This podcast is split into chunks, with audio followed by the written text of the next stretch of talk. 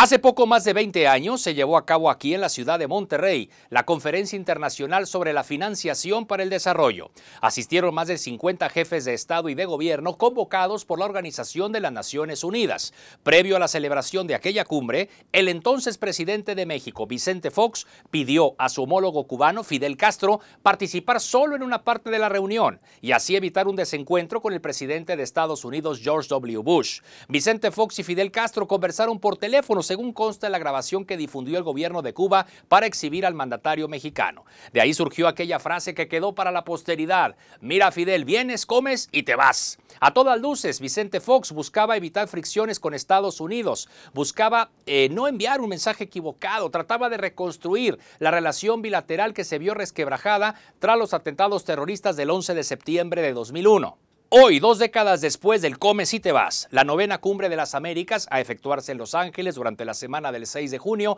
involucra a los mismos tres países, México, Estados Unidos y Cuba, pero el juego es completamente al revés. El presidente Andrés Manuel López Obrador ha condicionado su asistencia a que sean invitados los mandatarios de todos los países del continente, sin distinción, incluyendo a los dictadores de Cuba, Nicaragua y Venezuela. La condición del presidente López Obrador ha sido secundada por el mandatario de Bolivia, Luis Arce, los presidentes de Argentina, Alberto Fernández, de Chile, Gabriel Boric, y de Honduras, Xiomara Castro, han exigido que nadie sea excluido. La comunidad del Caribe, que cuenta con 15 miembros, ha puesto en duda su participación por el mismo motivo y ha señalado presiones desde Washington para que cambie de opinión.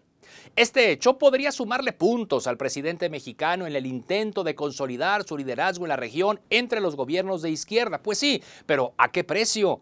Estados Unidos primero dijo que Cuba, Nicaragua y Venezuela no estarán entre los invitados al considerar que pues, no respetan la democracia. Y en estos últimos días señala que busca formas para que estos países estén representados. Si la cumbre de las Américas se convierte en un fiasco por la inasistencia de jefes de Estado, sería un fracaso más de Joe Biden en materia de política exterior, pero adivinen a quién fortalece, nada más y nada menos que al expresidente Donald Trump, potencial aspirante para las elecciones de noviembre de 2024.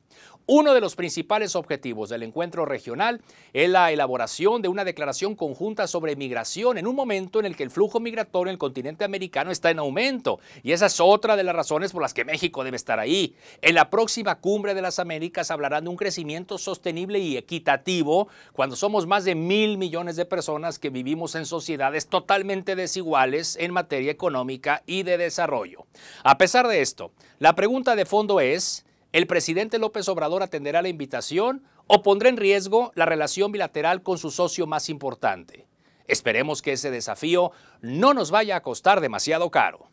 Soy Gregorio Martínez, más allá de la noticia. Nos vemos y nos escuchamos aquí en Posta.